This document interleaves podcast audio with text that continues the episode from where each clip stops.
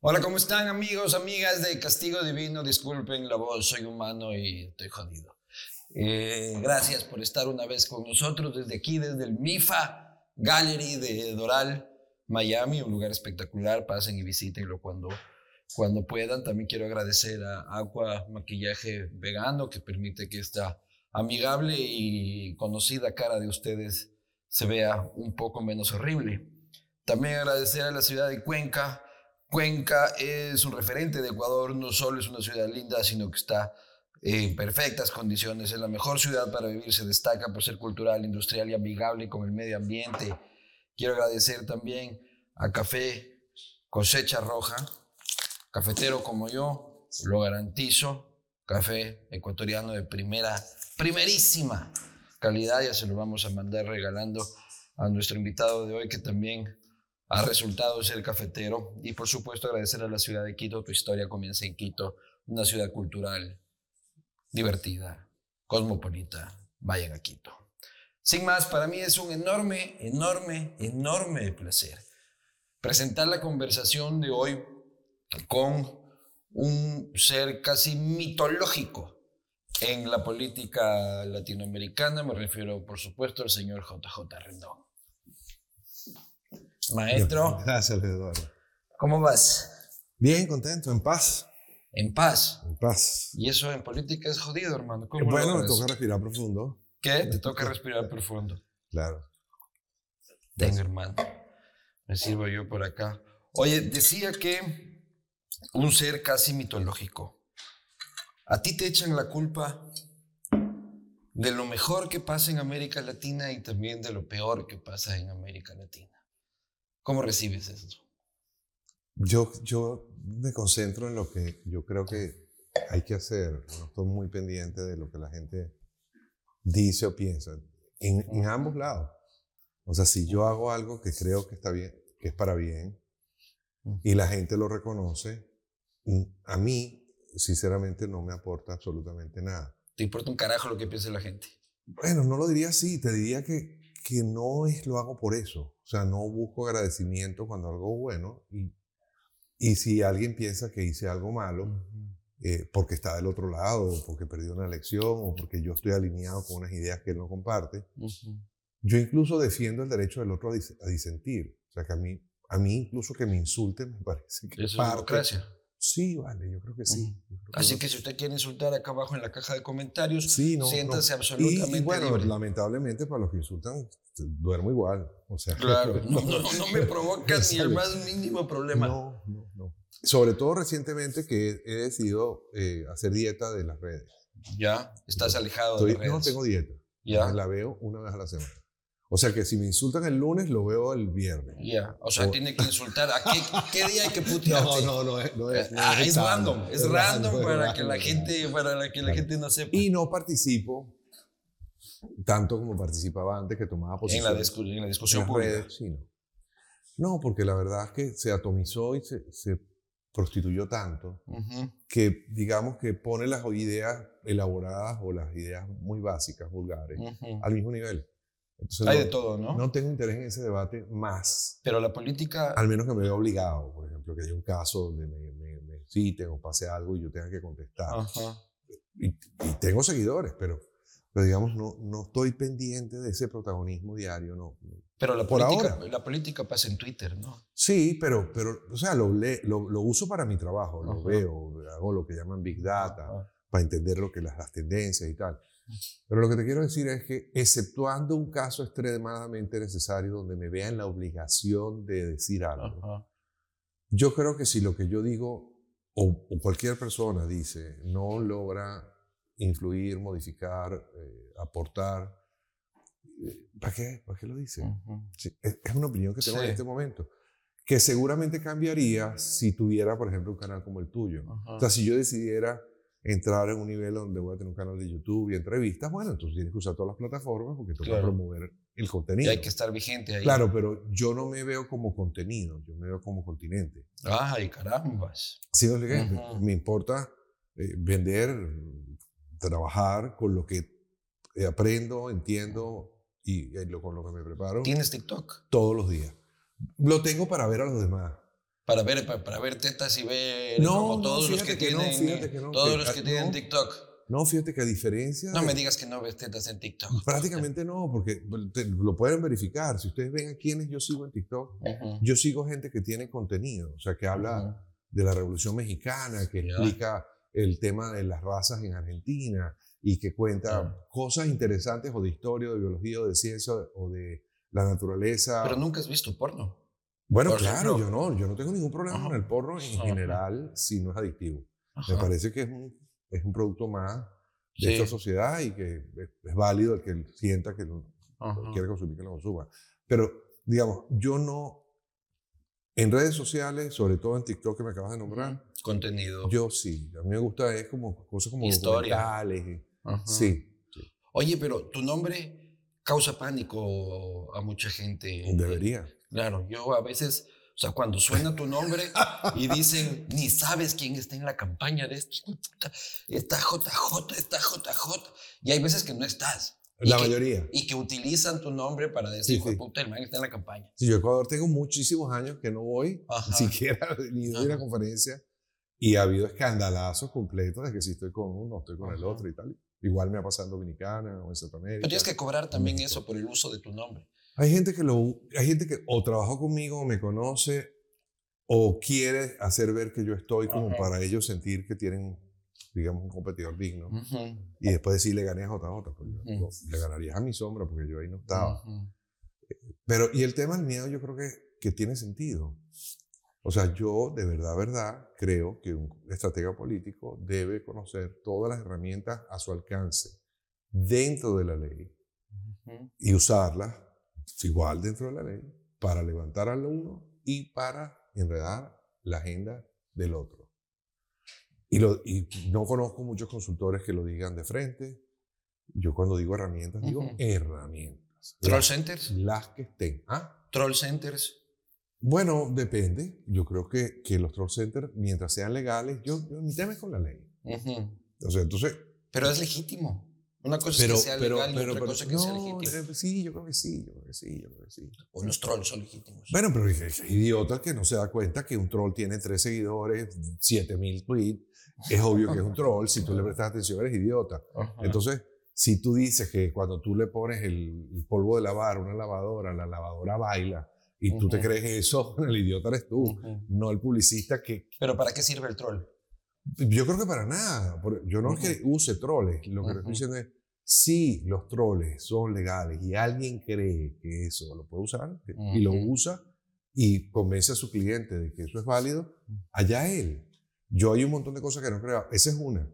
Tampoco creo, como muchos, que las campañas se ganan en las redes. Las redes es una herramienta.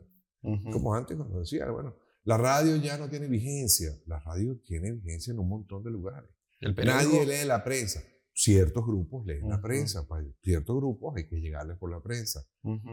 No sé si me explico. Perfectamente. Y cuando tú te vas a las redes, Facebook lo tiene un público, Instagram lo tiene otro. Sí, pero no todo está ahí. Nada sustituye cosas como el puerta a puerta, como el recorrido, como el abrazo, como la sonrisa, incluso como los debates. Las caravanas son una mierda, JJ. Bueno, pero... Uno está en el tráfico, hijo de puta, porque hay un pendejo ahí con una banderita. También las campañas desde el Imperio Romano hasta hoy son espectáculos.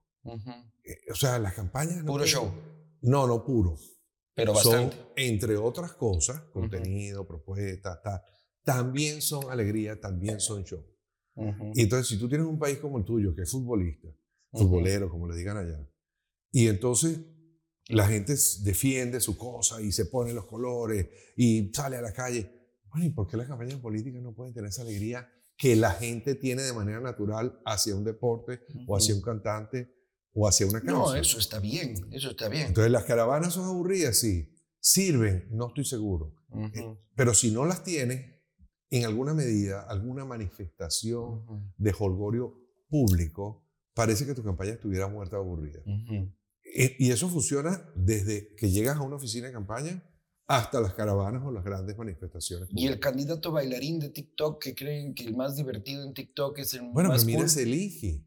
Uh era cómico como Monty Python, ese nivel de cómico. O sea, impersonaba gente, cantaba, eh, salía un cómico profesional. pero increíble, actor, tal, tal. presidente de Ucrania y un tipo bien reconocido en el planeta. Hoy como un gran héroe por todo el mundo, hasta ahora. O sea, todos pueden llegar. Yo creo que sí. ¿Tú me ves a mí posibilidades? Bueno, hay, hay circunstancias. Ortega se decía, el hombre es lo que es y lo que son sus circunstancias. Claro. Hay circunstancias donde cierta gente podría alcanzar... Eh, pero, si me ves el perfil presidencial este que traigo Bueno, es que si eso fuera así, yo no tendría trabajo. O sea, el, el, candidato, el perfil, que todo el mundo, sorry lo que voy a decir ahorita, no se ofenden, por favor, ignorante de cómo son las campañas, creen que el único o el principal factor es el candidato. El candidato es uno de 12 factores. Otro es el dinero, otro es la información, otro es la investigación de opinión pública, otro es la estrategia, otro es la comunicación, otros son los temas que maneja, otro es el contraataque, otro es el manejo del tiempo, o cuándo haces qué y cómo administrar los recursos, eh, la organización de la campaña, el día de la elección, o sea, hay un montón de factores, donde el candidato es uno. Sí, el candidato fuera el único factor, había un montón de gente que nunca sería presidente, como Biden, por ejemplo. Claro.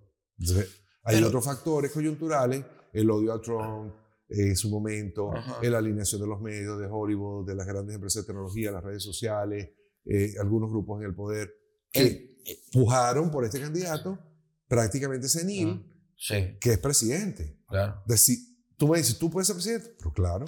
Claro que sí. Te tiene que buscar un buen estratega. No, yo aquí, voy a, aquí voy a sacar el trabajo pro bono como sea después de esta conversación. Oye, sutilmente. claro, claro, claro. ¿El dinero venga de donde venga? No, no, y eso es una cosa con la que hay que tener cuidado. Porque todo sale al final. Eh, bueno, hay, hay, hay, mecanismos a través de los cuales uno como proveedor de servicios de una campaña podrías no enterarte de dónde vino el dinero. O sea, te pongo un ejemplo. Pero también podría ser si un empresario, si un empresario que tiene negocios oscuros le da dinero a la campaña y entonces la campaña lo recibe en sus arcas y de ahí paga los gastos de la campaña y tú terminas recibiendo parte de ese dinero. A mí eso me ha pasado dos o tres veces. Eh, eso significa que tú sabías eh, que esa empresa, por ejemplo, de estuvo, te compró, te pagó a ti, ¿no? A mí directamente a mi cuenta no entró nunca dinero de Break.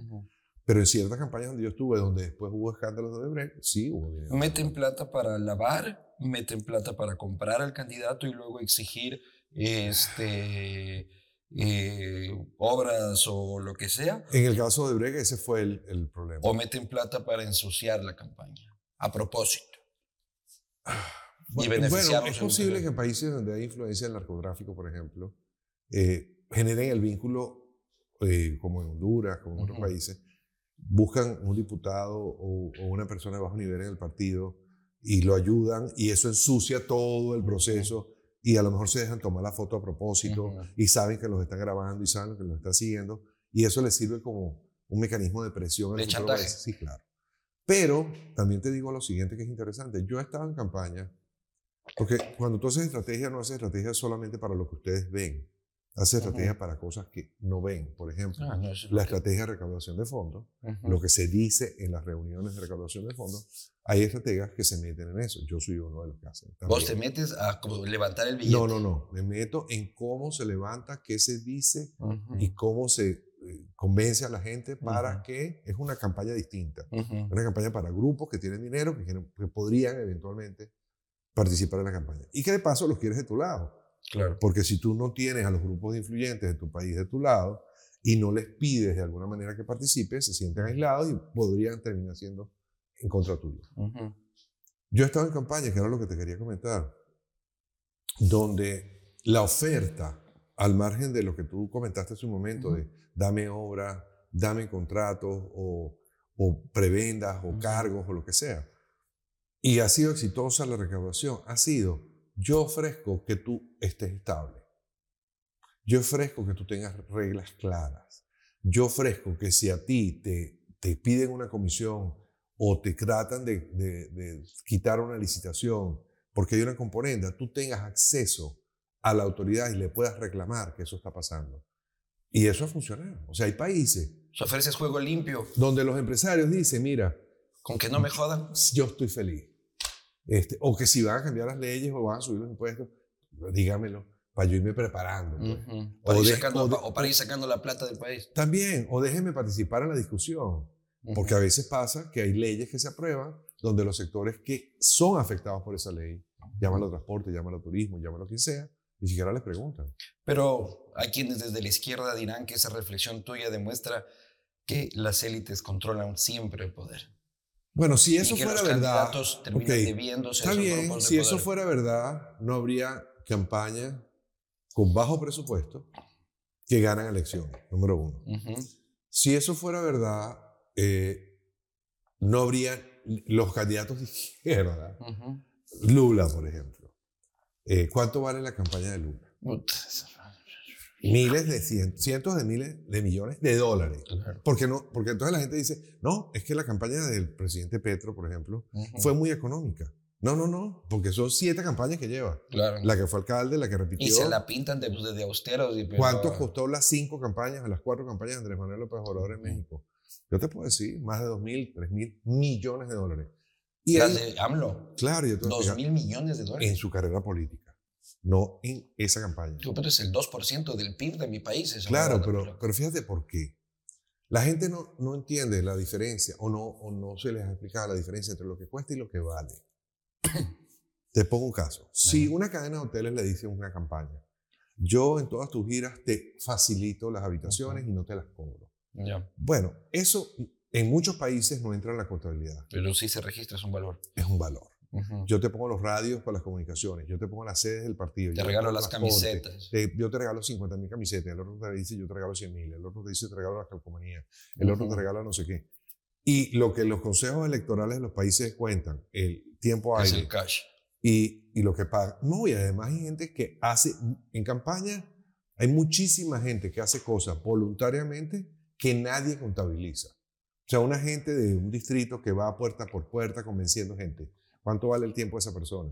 Nada, porque Depende. es voluntario. Bueno, si es arquitecto, si es Ujú. médico, su tiempo vale. Claro. Nadie contabiliza eso. Entonces, una de las cosas que tiene más valor en una sociedad eh, es una campaña política. Claro, es activismo y. y- ¿Cuánto y- vale el tiempo aire en las entrevistas como esta? ¿Cuánto vale Un chillón de dólares. Por vale eso. Claro, ¿viste? sí, sí, ¿Cuánto sí. vale un articulista que hable de ti que tú ni conoces? Eso se paga. No, no se paga, pero ¿cuánto vale? Tiene un valor. Claro. O sea, el tipo llega a 100 mil personas, de esas 100 mil personas, 60 mil personas le creen y eso te hace que Pero alguna vez has pagado periodistas. alguna vez, bueno, yo creo que en algunas campañas, en algunos países hay eh, empresas que se dedican a eso. Empresas como de relaciones públicas, Ujú. que le pagas a la Pagarle empresa. al periodista. Bueno, no le pagas tú, le pagas a la empresa de relaciones públicas, la empresa de relaciones públicas, digamos que sensibiliza a la prensa. Así se lo llaman. sensibiliza. Así los llaman. Ya. ¿Entiendes? Entonces, en unos países lo llaman chayo, en México, en otros países lo Pero eso es llaman sucio, JJ. Bueno, pero, Con la gente, ¿no? pero, que pero- un pero no es periodista ahí. transparente para ti. O sea, pa- tú tienes lo que llaman plumas amigas. Si tú eres de izquierda, tienes unas plumas de izquierda que escriben bien de ti. Ya, pero que escriban bien de ti porque lo creen, no porque le cayó. Eh, eh, sí, pero hay, hay situaciones, o sea, yo estoy diciendo que yo promueva eso o que me guste. No, que sucede. bien.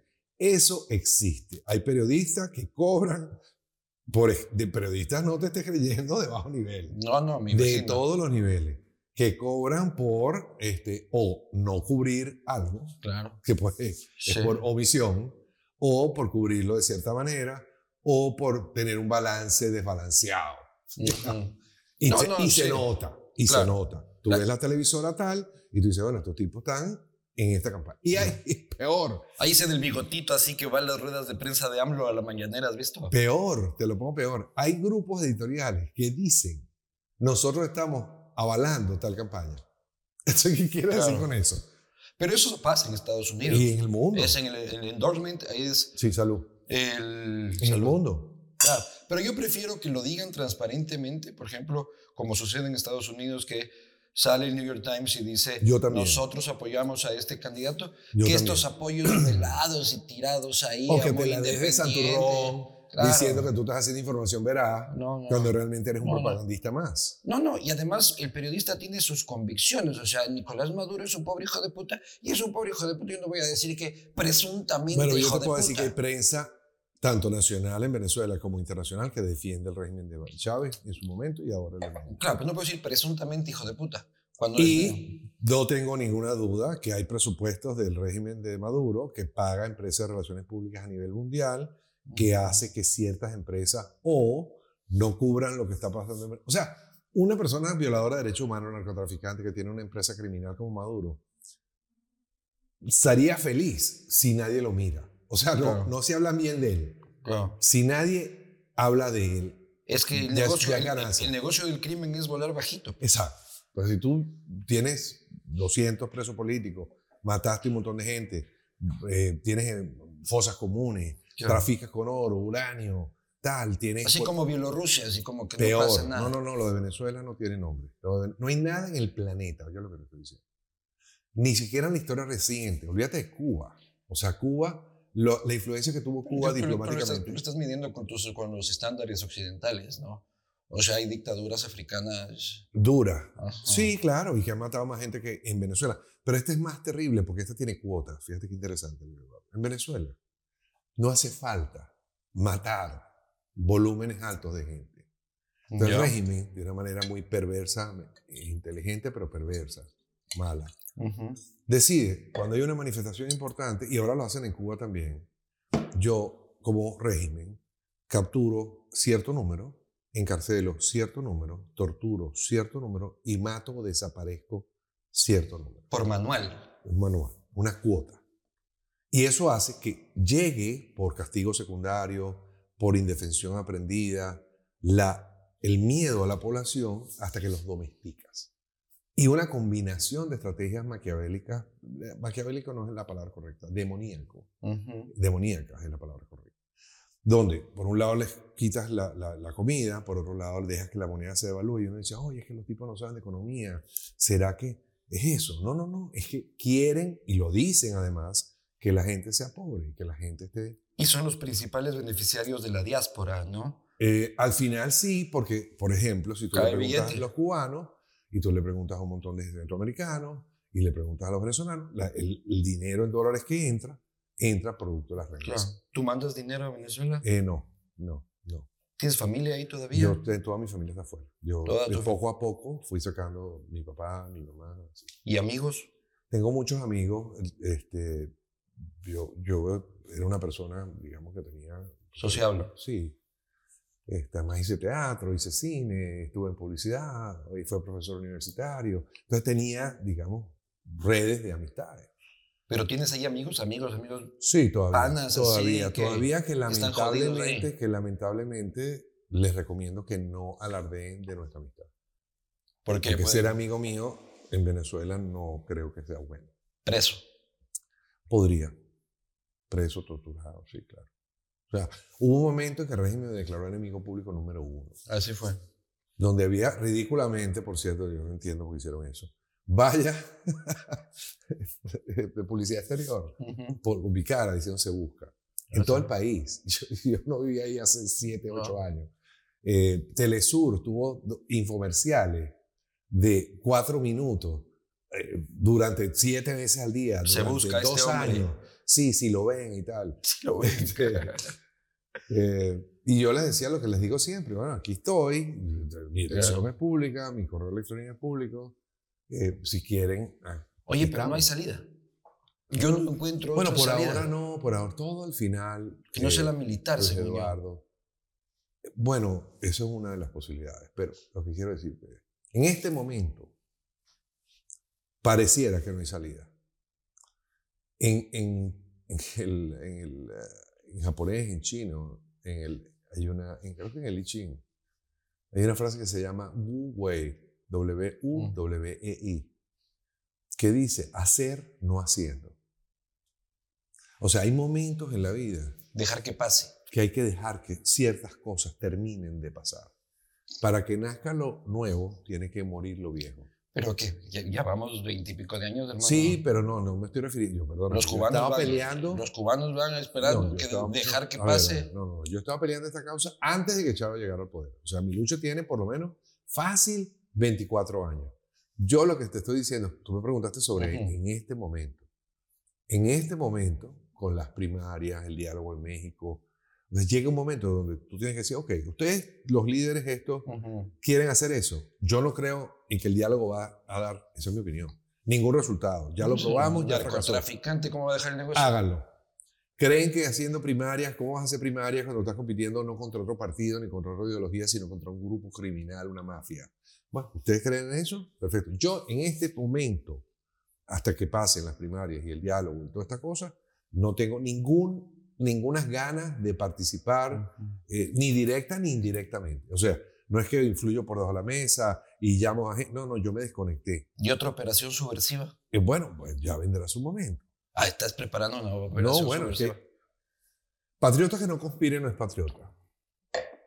Tú eres un conspirador profesional, profesional, activista del corazón. Sí, yo sí creo en eso. Yo creo que uno tiene, sobre todo cuando es legítimo, nosotros tenemos en Venezuela dos artículos, el 350 y el 333, de, de la Constitución, perdón si me equivoqué el número, pero son esos dos. Y hay dos, dos artículos más que se refieren indirectamente a esto, que prácticamente dicen que es deber de un ciudadano hacer todo lo que esté a su alcance, no limita, para volver al hilo constitucional, a la democracia, al Estado de Derecho, si se rompiera. Entonces, a diferencia, yo no sé, de la Constitución de Ecuador, tiene el derecho a la resistencia, se llama. Bueno, nosotros tenemos los dos. Tenemos derecho a la resistencia y tenemos derecho a la rebelión. Ah, sí. A la rebelión. No las dice así. lo que esté a su alcance. Así sea un fusil Falk. bueno, no hay limitante. No dice cianuro. No lo dice. Señor, aquí no dice no cianuro. No dice eso, no dice eso. No dice eso. Entonces, si el planeta, digamos serio, dice, Maduro es un criminal, eh, lo estamos buscando, eh, es narcotraficante, es violador de derechos humanos, y ellos utilizan todos los mecanismos de lucha, eso es una cosa interesante. Utilizan la propaganda, los medios, el lobby, las relaciones públicas, la opresión, la persecución, la judicialización, la criminalización, las violaciones de derechos humanos, todo eso. Tú serías naif si pensaras que el único mecanismo... Es la urna. Es, o el diálogo.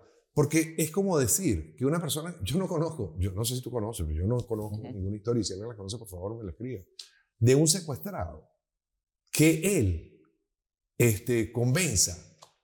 A, lo mejor hay un caso, pero estoy seguro que es una excepción. Convence al secuestrador de liberarlo. Sí, claro, después que ya sabe que tienes la plata, sabe que se la puedes pagar, sabe que te puede cortar un dedo si quiere, y tú le dices, bueno, pero vamos a hablar aquí de las condiciones. Mira, yo quiero desayunar tal cosa, y quiero almorzar tal otra, y esta cama no me gusta. Y eso no va a pasar cuando tú tratas con un criminal. Es más, lo ve como un, un rasgo de debilidad y en el mejor escenario lo utiliza para ganar tiempo. Si tuvieses la posibilidad de envenenar a Maduro, ¿lo envenenaras? Si estuvieras así sentadito y Maduro ve para un ladito y un polvito ahí mágico. es una pregunta, es una pregunta difícil porque yo no odio. una de las cosas, uno de los chips que no tengo, en, yo, yo sé lo que se siente porque alguna vez odié. No es que nunca odié. Ahora eres. No, no, no. Tengo muchos años que hay ciertos sentimientos que ya no tengo más. Ya. Ese es uno. Yo no odio hace muchos años. No tengo la capacidad de odiar. Tengo la capacidad de, de retaliar, tengo la capacidad de entender cuando alguien me ataca y defenderme. Entonces no odio. Yo creo que envenenar a alguien, este, digamos, tiene un, tiene un componente ahí de saña. De hijueputismo. Sí, que, que, No, que, no, que no va con mi momento espiritual eh, hoy. Ah, Sin embargo. Pero sí meterías 10 hijos de putas con una K-47 a Miraflores a disparar. Sí, claro. no, no a disparar. Eh, me parece. A detenerlo. Sí, claro. Sí, eso me parece legítimo. O sea, si tú, si tú tuvieras una fuerza policial que no tenemos, o una fuerza militar que podríamos tener que no tenemos, y esa fuerza tuviera unas reglas eh, concretas donde dice, mira, vas por esta persona que la están buscando las autoridades internacionales, la vas a capturar, vas a evitar eh, cualquier tipo de daño colateral y lo vas a presentar ante la justicia, a mí me parece que eso sería válido. Y me impresiona cuando otros países lo hacen y nadie dice nada, y cuando uno latinito dice, yo estoy de acuerdo con la judicialización, la captura de esta o incluso la subcontratación de la captura. Entonces tú eres malo. Perdóname, aquí hay bounty hunters.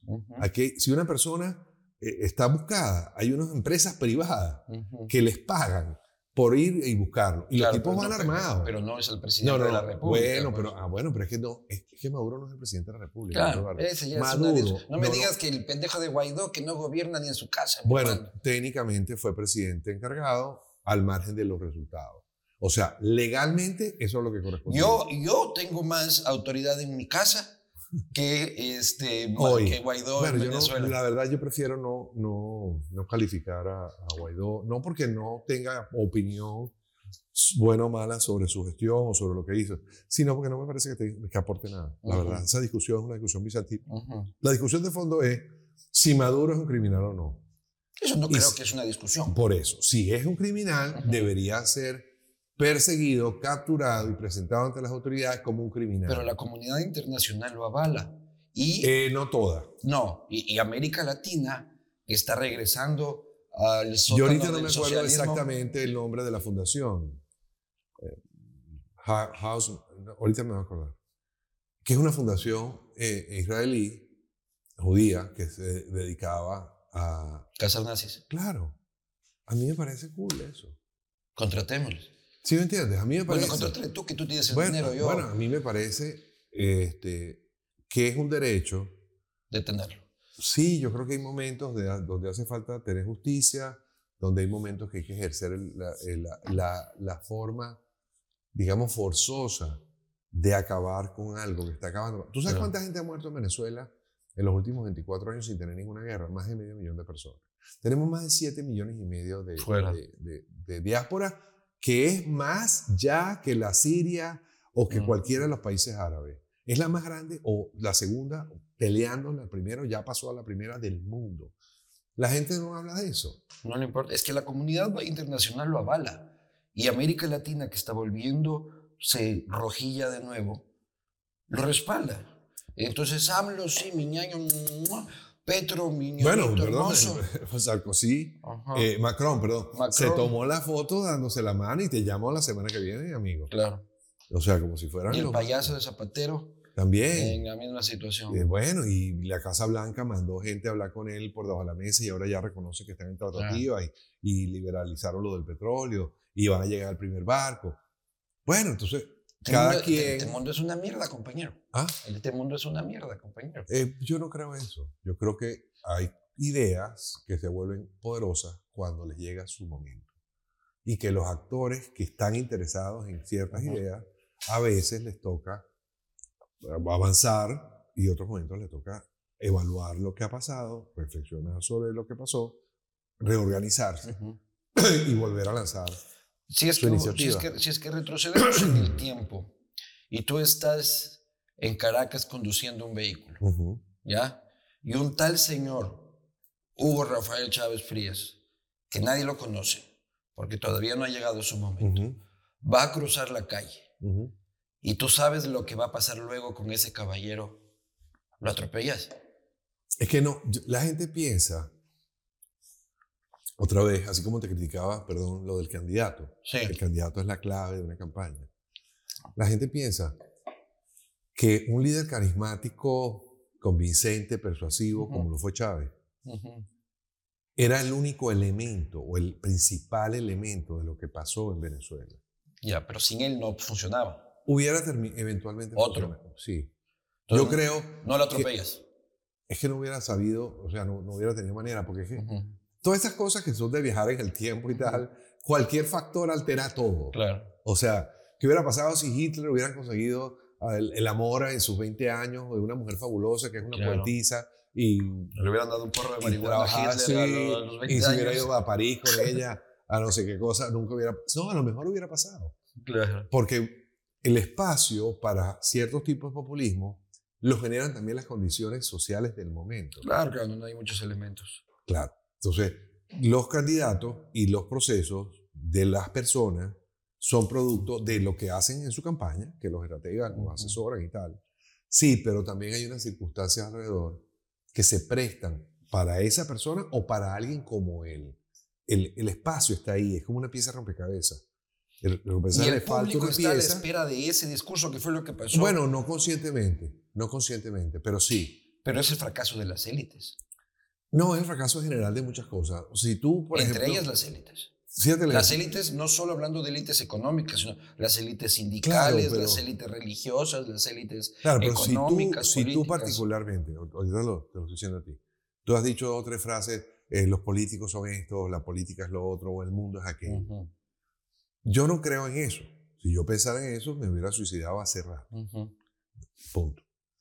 Eh, no, yo no soy un pesimista, eh, yo soy escéptico, sí, objetivo, sí, racional, sí, pero no pesimista de esa manera sobre la condición humana. Tengo mucha esperanza en la condición humana. Si no la tuviera, no lucharía por ciertas causas. Pero si uno difunde, digamos, la idea de que todos los políticos, por ejemplo, en el Ecuador son corruptos y que todos roban, yo te puedo decir algo, yo no tengo los intríngulis de la política ecuatoriana a la mano hoy, pero yo te puedo decir que estadísticamente eso es falso. Claro, claro. Porque, los que, tienen acceso a la, chequera, a la toma de decisiones, no llega al 1% de todos los empleados públicos de Ecuador. Claro, y el problema es que el discurso de haberles cedido la política a los corruptos provoca que gente buena no quiera participar. No, y también provoca que cuando gente de los medios dice que todos los políticos son corruptos, una porquería, le sacan la vida privada, no sé qué más, una persona que tiene una carrera dice, ¿para qué me meto en Yo, ¿para qué me meto en esa mierda? Claro. Y, no, y los compañeritos. Claro. Y los compañeritos, porque entonces te metes en un partido y, tú eres la excepción y los demás no son como tú. Entonces tú tienes casos como el de Milei en, en Argentina. A mí me da miedo. Bueno, podría dártelo porque es como una versión, digamos... Ultraderecha de lo mismo. Bueno, no, yo no, yo creo que no es ultraderecha, yo creo que es como un liberalista libertario. Es que, es que... Y violento. Bueno, su tono es un tono fuerte en una situación violenta. Solo que a ese nos gusta porque no es de izquierda. Es como Bukele. No, no, no, no. no. Bukele nos gusta porque no es de izquierda, pero es un. Claro, pero Luis Eduardo. es un autoritario. Si la, si la realidad es cruda, si la realidad es criminal, si la situación es de emergencia, ¿cómo alguien puede tener, cómo tú me pedirías a mí que si yo estoy en un ascensor donde estamos bloqueados en el ascensor y nos llaman por ese teléfono de emergencia y nos dicen, mira, eh, ustedes tienen que respirar a tal ritmo porque la ayuda va a llegar dentro de tantas horas y si ustedes respiran a otro ritmo, ustedes se mueren sin oxígeno. Y entonces yo en este tono te digo, bueno, Luis Eduardo, pongámonos de acuerdo, vamos a respirar. No, yo tengo que salir de aquí. Y yo te lo juro que a los tres minutos te meto un zapopazo y te grito y te digo, ¿qué carajo te pasa? Contrólate y a lo mejor a la salida del ascensor tú vas a decir que yo soy un autoritario, que soy una mala persona, que soy un gritón, que todo lo que tú quieras.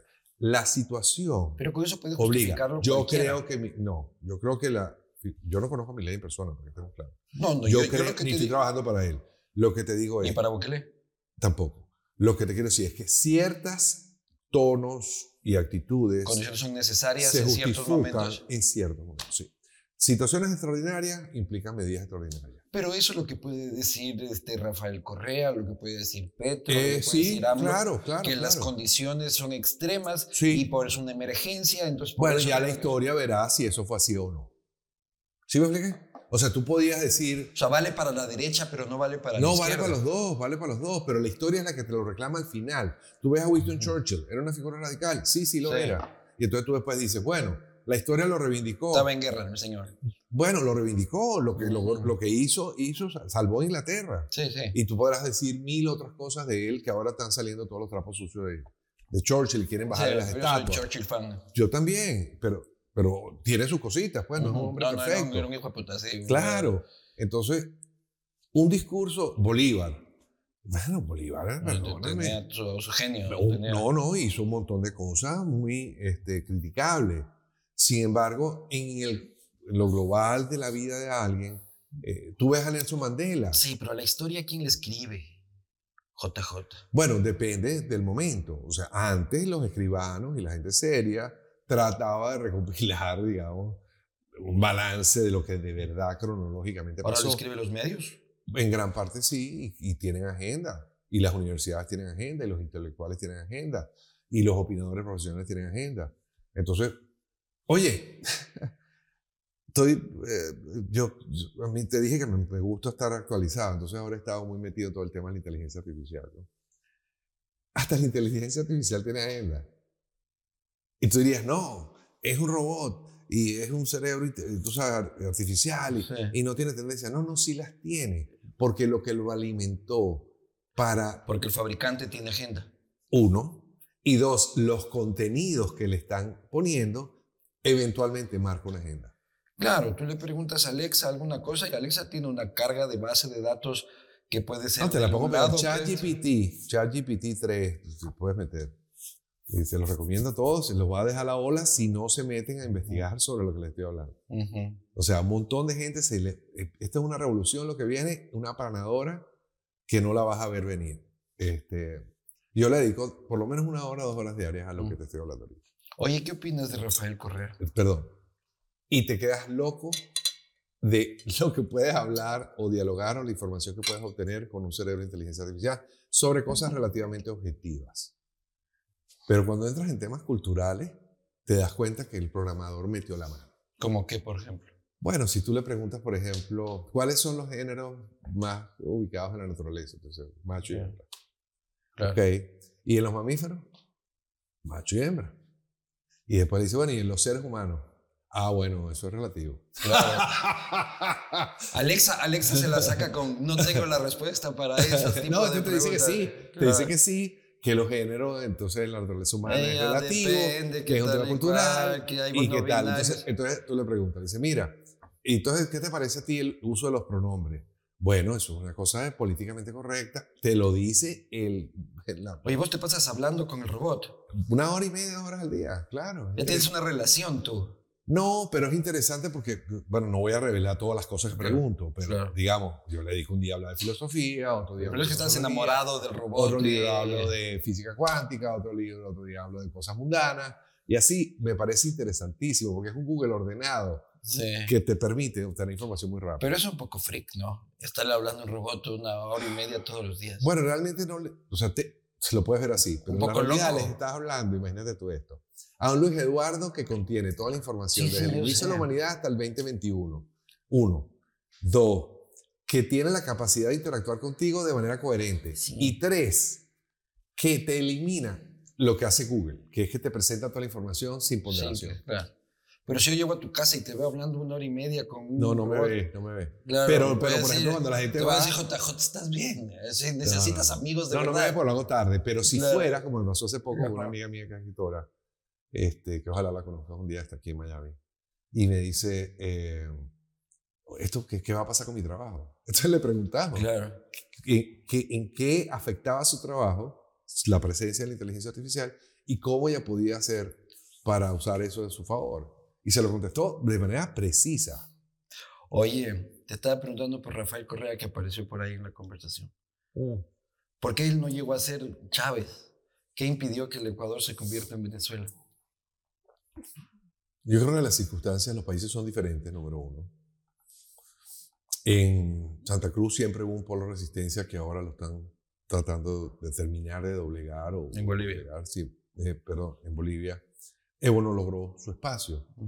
Ustedes no hubo un momento en que Correa tuvo dominio absoluto del país, ¿o sí? Siempre hubo- Depende qué quiere decir absoluto. Bueno, la palabra absoluta es relativa. Te lo pongo al revés. Si tú vas a tener unas posiciones extremas y no estás dispuesto a hacer ciertas cosas como las hizo No tuvo control de la moneda no tuvo control total de los militares ni de los militares. ni de la policía. Y tenía una gran preocupación, que digamos gracias a Dios, por lo que pensaron la comunidad internacional sobre ciertas prácticas, sobre todo referente a derechos humanos. Sí, Y tenía vergüenza, dices tú. Eso no es malo. Qué bueno por Ecuador y qué bueno por él que por lo menos Pero es un tipo que respetas. Yo siempre respeto a los contendores, en, en el sentido de que reconozco sus habilidades, no en el sentido de que los admiro. O sea, yo no respeto en sentido de admiración a Chávez, pero soy capaz de reconocer sus habilidades, Claro. Eh, su capacidad de persuasión, eh, su carisma, tal. Y entonces, si no lo evalú- si tú subestimas al otro, está fregado. Claro. Yo creo que es un tipo muy hábil, eh, entiendo que es un tipo inteligente, entiendo que es un tipo preparado. Es un tipo corrupto. Es muy probable, es muy probable. Eh, no me consta, no, no conozco yo a nadie directamente Ujú. que, que está involucrado en hechos de corrupción con Correa, por lo tanto no puedo decir Ujú. que administrativamente era corrupto. Pero te Pero puedo decir que, que, que, que yo sentí en muchos momentos que su discurso estaba lleno de odio y de, de, de interés de generar conflicto. Es que ese es el negocio, pues. y de navegar sobre el conflicto. Sí, pero bueno, eso habla mal de una persona. A Guillermo Lazo, ¿cómo lo ves? Habla mal de una persona. Me, me, parece que llegó tarde a la película.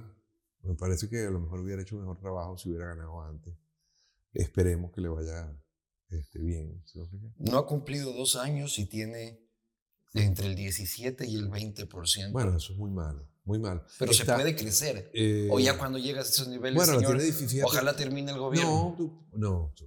Zelensky tenía 17% antes de la invasión rusa. Ah, pero es una guerra, es una guerra. Bueno, pero por nada, pues. Eh, toca que el Ecuador entre en guerra. Te pongo otro ejemplo. Eh, yo he tenido candidatos que no eran nadie y pasó una circunstancia o manejaron una opinión de cierta manera y crecieron candidatos. Pero gestión y presidentes también, ¿no? Presidentes también. Presidentes que han pero tienes que tener las dame un ejemplo, dame un ejemplo, No, no quiero caer en eso porque tendría que revelar información privilegiada que no quiero revelar porque tengo acuerdos de confidencialidad. Pero yo estaba en mesas de, llaman mesas de situacionales, donde se ha planteado una crisis importante. Y no es que se hizo la estrategia para sacarlo del vacío en las encuestas, pero sí, por supuesto, la estrategia ve la oportunidad y dice, esta crisis que ustedes ven como un problema, esta es la que nos va a sacar del foso. Yo no veo esa esa habilidad o esa... Es como en el fútbol el movimiento de cadera o lo que llaman el contraataque, el contragolpe. Hay, hay equipos que tú ves que la pelota cae de su lado y pum, pum, pum, gol. ¿Tú no ves esa habilidad no en, en, el Guillermo Lazo? No la veo. Los veo como lentos, los veo como que la, la realidad los está avasallando, como, como que les cuesta reaccionar. Torpes. No sé si torpes, porque torpeza es un calificativo, tendría que ver cuáles son las decisiones que toman y cómo las razonan y cómo las analizan y cómo las piensan. Pero lo que sí te puedo decir es que si tú estás en el 17% o en el 23%, tú estás en el rango casi de ingobernabilidad.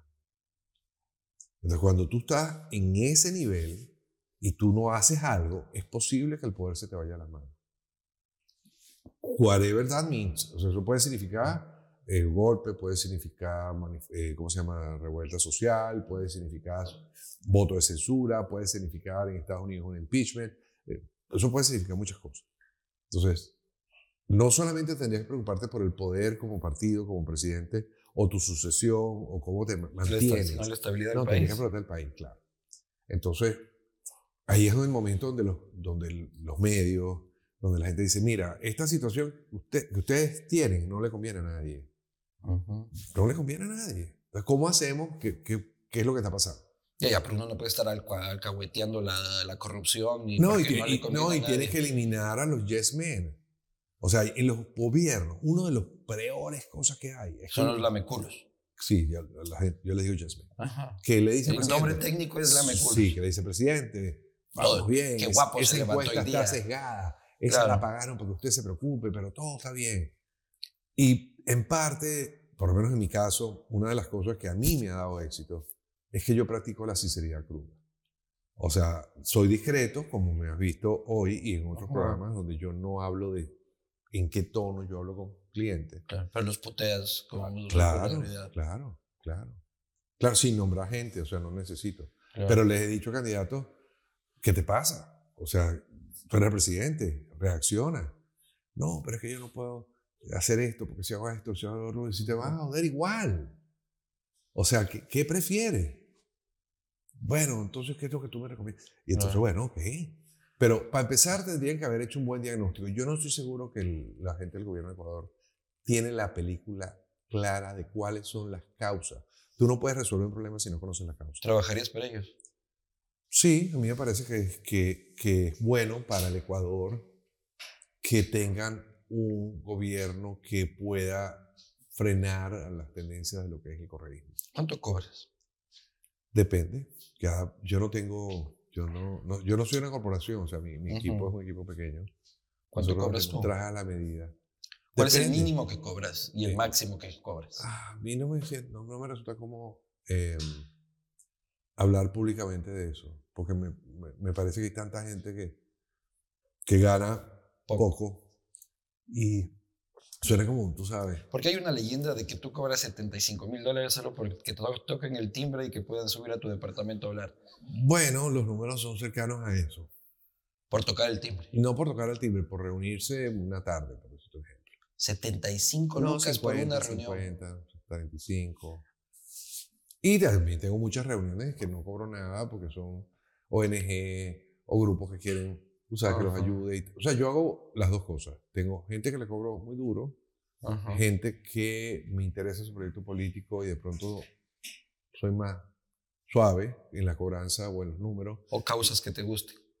De las cuales no hablo. ¿Y tú sabes por qué no hablo, Luis Eduardo? Porque yo creo que alardear de lo no lucrativo que tú hagas es una forma de lucro. Claro, reputacionalmente. ¿Estás de acuerdo? Entonces, hay un montón de causas que, en las cuales, repito, no voy a entrar en detalle, que yo ayudo y, y, me divierto viendo los cambios de percepción, los cambios, y se nota, los que me conocen, saben que eso, que fui yo, que, que, el mensaje, eso está JJ pintado. Y me llaman y me lo dicen, y, y en privado yo puedo hablar de eso, pero, pero, me parece muy feo cuando alguien dice, yo soy el gran benefactor de esto, de aquello, y lo hago sin fines de lucro. Bueno, lo que acabas de hacer... Ya lucraste. Es lucrar. Oye, ¿y quienes te dicen vendedor de humo? He hablado con algunos de tus colegas y dicen... Bueno, no sé si son mis colegas. Es un gran Para ser colega hay que jugar a la misma división. O sea, para empezar. Si tú como los tipos que cuando ven a la, novia que dice, oye, Sutanito es un tipo atractivo, y dice, pero es maricón.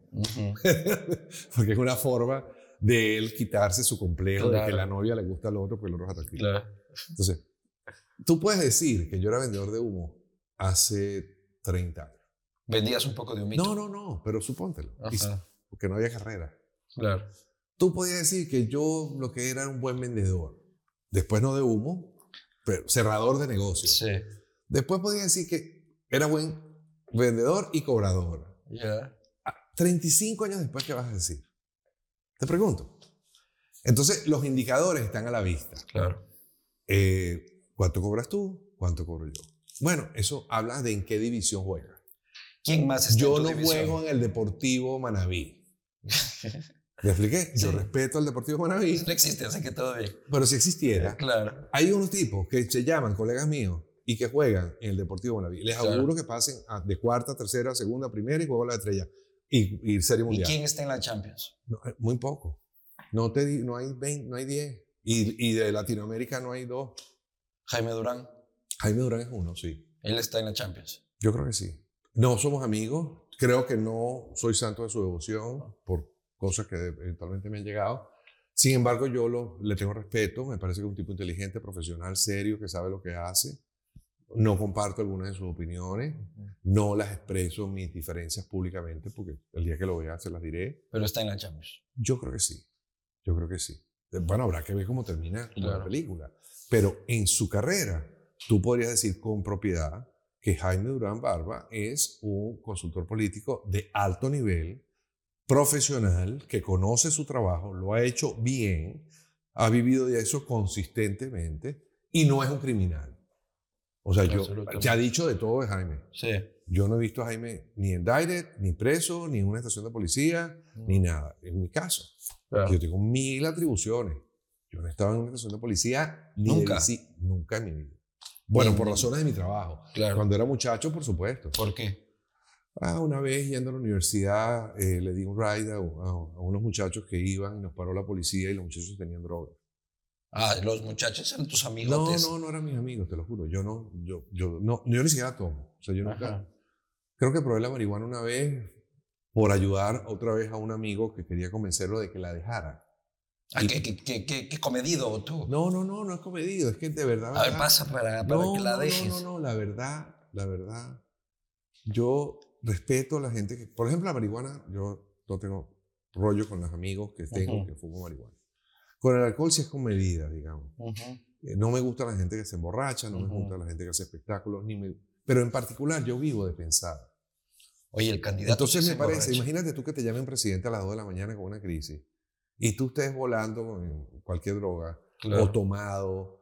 A mí me parece que, que en los números de los que estábamos hablando no se corresponden con ese tipo de vida. Yo tengo que estar lúcido, tengo que estar al día y tengo que estar Así. ¿Y qué haces cuando el cliente no está lúcido? JJ, me sacaron ahorita de un cabaret lleno de putas. He tenido muy pocos clientes así, la verdad. ¿Sí? Sí, dos o tres en mi carrera completa. Y en general, a diferencia de los que se llaman mis colegas, yo no Ajá. solamente he renunciado de campañas empezando, sino que he devuelto la plata. O sea, si yo siento que tú eres una persona, así como me acabas de nombrar, Ujú. alcohólico y drogadicto, y te le escapas a tu mujer y haces reuniones con prostitutas, que además en ese país de pronto la prostitución es ilegal, y Ujú. tienes todo un tema ahí complicado, y tienes amigos raros y no sé qué. Ujú. Y yo me entero de eso en el proceso, porque tú, si eres extranjero y eres consultor, no es que conoces a todo el mundo íntimamente. Claro, y no llega solo el candidato le gustan las putas. Bueno, puedes hablar de eso. ¿Sí? No así, pero hablas de muchas cosas. Pero lo que te digo es, si descubres cosas lo suficientemente graves, por ilegales, por inmorales en extremo, o porque afectan la condición del tipo para pensar bien y poder ejercer el poder, y tú lo vas a ayudar para que sea presidente Sí. sabiendo Que que tiene ese problema. eh, yo he devuelto plata. Pero tú les pides una confesión antes de empezar. No, pero sí tienes una conversación bastante sincera porque no puedes hacer una campaña sin Sí. conocer. Cuénteme amantes, adicciones. Bueno, eh, no necesitas que el tipo te lo diga, porque en general un buen estratega debería tener los fondos eh, como un- digamos, un, un cofre Ujú. especial. Para estudiar al cliente. Sí, claro. Entonces, tú tienes que pensar que si el otro lo va a estudiar Ujú. y va a conseguir cosas, a mí me interesa conseguirlas primero. Claro. Para poder, una de dos, decidir si me quedo y si, y si me quedo, poder prever cómo las voy a manejar cuando salga. Utilizar las cosas de otro, el lado B, la política oscura. Todo el mundo dice que eres el, el rey de la contrapolítica. Bueno, fíjate, del 100% de mi trabajo, el 5% es negativo. Lo que pasa es que es tan negativo y tan duro Eres bien hijo que es memorable. Es memorable. Yo te voy a poner un ejemplo de, de una campaña negativa y yo quiero Ujú. que tú me digas si te parece antiético. A ver. Ok. Yo estuve en un lugar, no voy a nombrar lugar, ni voy a nombrar la persona, Ya, vale. pero es público. O sea, si alguien se mete y lo busca bien, lo Ya. consigue. Eh, esta persona había atrope- el día del padre en un país, él venía borracho manejando y atropelló a un señor que venía en una bicicleta y lo mató. Eh, quedó herido, digamos, pero entonces este, entre la discusión de quién venía manejando para cubrirse, no llamaron a la ambulancia, la ambulancia llegó tarde y si lo hubieran llamado antes, digamos que los médicos decían que el señor se habría salvado. Eh, posteriormente, alguien le recomendó a esta persona que hablara con la familia y les ofrecía dinero. La familia pobre aceptó el dinero, por supuesto, dinero que no pagó. Mm, qué. Y después, cuando la persona de la familia fueron a denunciar lo que había pasado, este dijo que el señor eh, pu- pu- pusiera un montaje posterior de que el señor estaba borracho y que la culpa fue de él y que él nunca ofreció eso y querían dejar mal a la Una pobre señora. Ese tipo tuvo los cojones de lanzarse al candidato.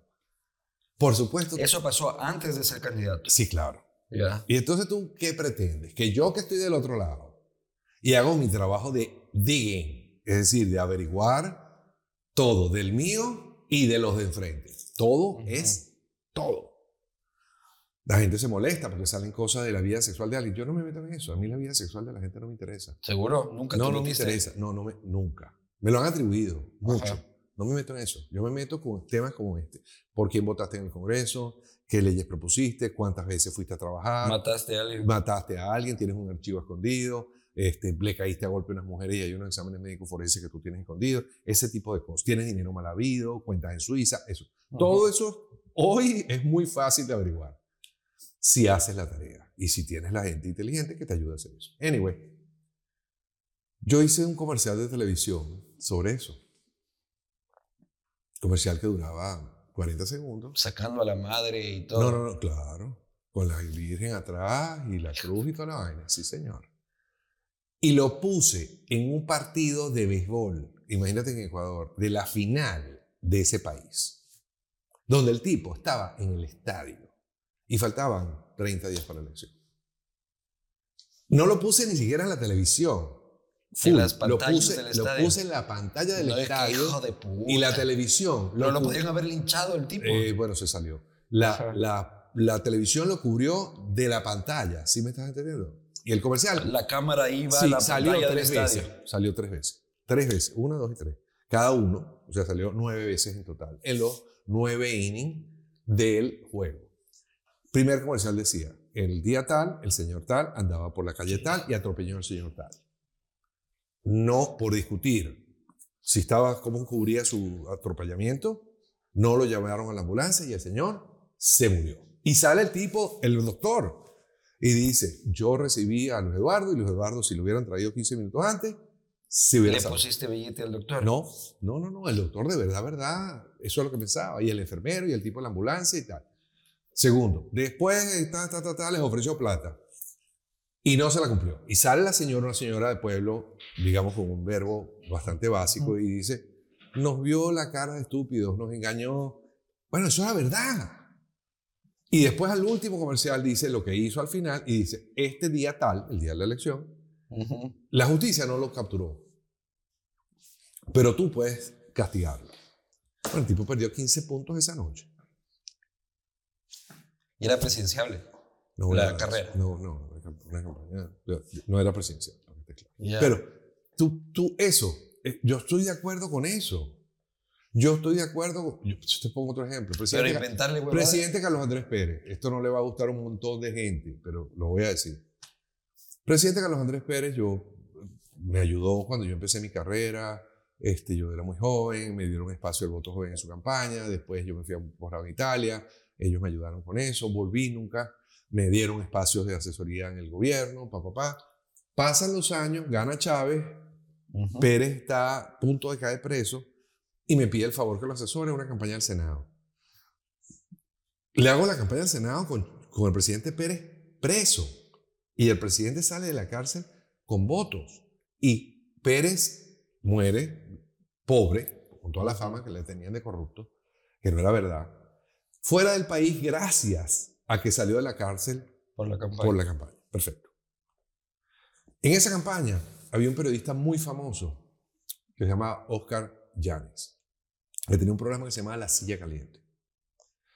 Y La Silla Caliente era un programa 48% rating, una de los más vistos. Y este tipo, un tipo inteligente, yo lo conocía, le tenía cariño, me parecía un tipazo. A Pérez, en todas las entrevistas, le preguntaban por una mujer que había sido supuestamente su amante. Y es una situación incómoda, porque esta gente de los Andes, que tenía a su esposa, no se iba a divorciar de su esposa, y tenía una vida con otra señora que ambas sabían y no había ningún problema, no era un tema para sacarlo, estárselo tildando. Este señor le quiere hacer la entrevista. A este señor, el entrevistador, se le había suicidado el esposo unos meses antes.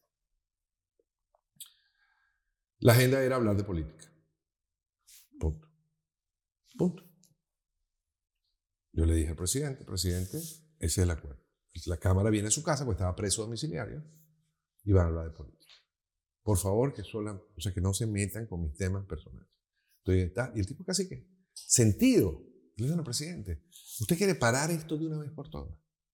Cuando- si le rompen la regla de que no van a hablar de temas personales, vamos a tener un tema que le moleste al otro también. Al periodista. Claro. Yo Y- estoy de acuerdo con eso. Yo estoy de acuerdo con que si tú me haces un trapo sucio en esta entrevista, Ajá. yo tengo algo equivalente o peor. ¿Qué? Porque no se Me vale. viniste investigando a mí Pero por antes. supuesto. Pero no se vale. A ver, Sí. cuéntame algo. No, no, no. Te, te voy a poner un ejemplo. ¿Qué? Voy a salirme de lo de Pérez. Porque Ajá. Pérez entonces te- le sacó el tema del amante y Pérez le preguntó sobre el suicidio de su esposa. Lo hizo. Y se acabó, claro. Y el otro casi me ahorca porque es una cosa delicada. Le dije, pero si quedamos en un acuerdo. ¿Tú puedes creer que en una entrevista un periodista le pregunte a una mujer si tuvo sexo sin protección? ¿O en qué posiciones se acostó con un político? A mí me parece eso denigrante. O sea, mi principio es que con la bragueta de la gente yo no me meto. Claro, pero si te metieras y digamos que tú tuvieras alguna particular tendencia, yo le diría a mi cliente que si tú preguntas de un tema, él tiene el derecho a preguntarte de lo mismo. Y lo he hecho varias Pero haces esa inteligencia con todos los periodistas. Pero por supuesto, si tú eres un periodista tuyo, yo vi tus entrevistas, yo no vi nunca ningún acto así de maldad, de tú querer dañar al otro. Pero hay periodistas que hacen eso. Y tú has tenido algunos que yo conozco de ecuatorianos en tu programa Claro. que les encanta hacer eso. Bueno, a eso hay que tenerle su guardado. Entonces, cuando tú te enfrentas y llegas a un acuerdo de qué es el programa, bueno, sobre tu carrera, sobre esto, sobre... Ok, no vamos a hablar de tales temas. Bueno, este tema es público, tema judicial, una cosa de esa. Ok, no, este tema que me lo contaron. Ah, ¿tú quieres hablar de eso? Ok, dale. Yo no te lo recomiendo. ¿Por qué? Porque seguramente mi cliente está más preparado que el periodista esperando esa pregunta. No quiero contar más detalles porque no quiero revelar tantas cosas de mi carrera, pero en la realidad yo creo que apuñaladas iguales, como dicen los mexicanos, llorar es cobardía. Entonces yo no creo en lo de la otra mejilla. Yo no creo en eso. Yo creo que si un candidato llega a un programa de televisión y un periodista lo quiere sacar de sus casillas y le insulta y le falta respeto, se vale pararse. Se vale. Yo estoy de acuerdo con eso.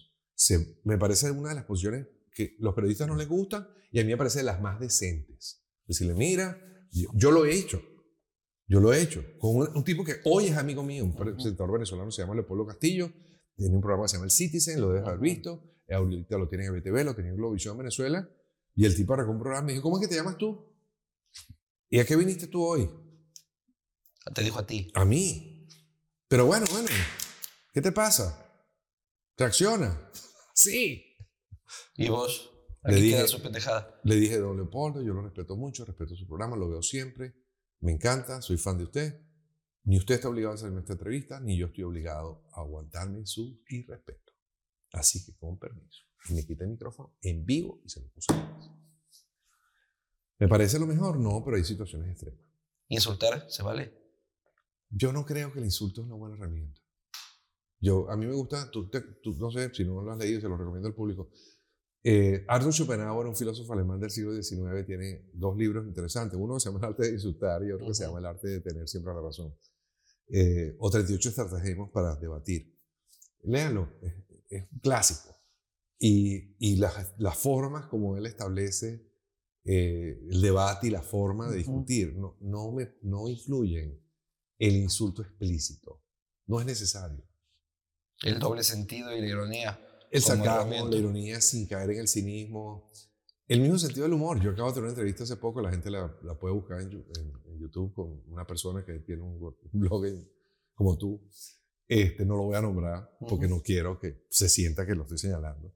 Donde hay varios momentos en la entrevista donde él me insulta. Pero Te insultas. Eh, trata. Así como eres un tal. Sí, claro, velo. Y, y, y yo siempre digo que cuando una persona se cae por una escalera y siente que todos los que lo vieron y que él hizo el ridículo, parte de hacer el ridículo es que tú te sientas ridículo. Parte de que tú me insultes es que yo te dé el permiso de que, que tú tengas el poder de insultarme. Parte de que yo te odie es que tú ocupes un espacio en mi corazón y en mi mente que haga que yo tenga resentimiento Por lograr ofenderte. Claro, entonces tú, si tú no tienes odio, no le das poder al otro. Si tú no te afecta tu autoestima, tu imagen, por lo que dicen en las redes, ¿cómo te afectan? Eh, eh, o sea, si tú tienes la capacidad de respirar profundo y dormir en paz. Cuero de cochino. ¿Ah? Cuero de cochino. Bueno, tú lo llamas así, yo lo llamo el efecto de la meditación, el efecto de tener vida espiritual, de entender la naturaleza humana y de entender las miserias de la naturaleza humana con un dejo de lástima sana. Entonces tú dices, pobrecito, está lleno de odio, pobrecito no tiene otra manera de debatir, pobrecito lo único que tiene es el, insulto. Yo te entiendo, ojalá evoluciones, mijo. Y, y cuando estés listo, debatimos ideas. No es fácil. JJ, te agradezco por toda esta conversación, reflexionando sobre el valor de la política, tu carrera, la situación de América Latina. Espero que sea la primera de varias conversaciones. Yo te oigo. Y te regalo que esto me lo voy a tomar. Esto, me duró una semana. Si es que te contratan en el gobierno de Ecuador, me tienes que dar un, mm. una comisión. Se llama referral fee. ¿Sí? Se llama referral fee y debería ser una práctica en, lo, en los negocios aceptada. Quien te trae negocio claro. tiene que tener un beneficio del negocio que te trae. Mi fee es del 50%. Ah, no, está loco. Eso no se vale porque esto no trabajaba. Nos vemos la próxima. Ah, pero no se me acabó. Gracias. Gracias.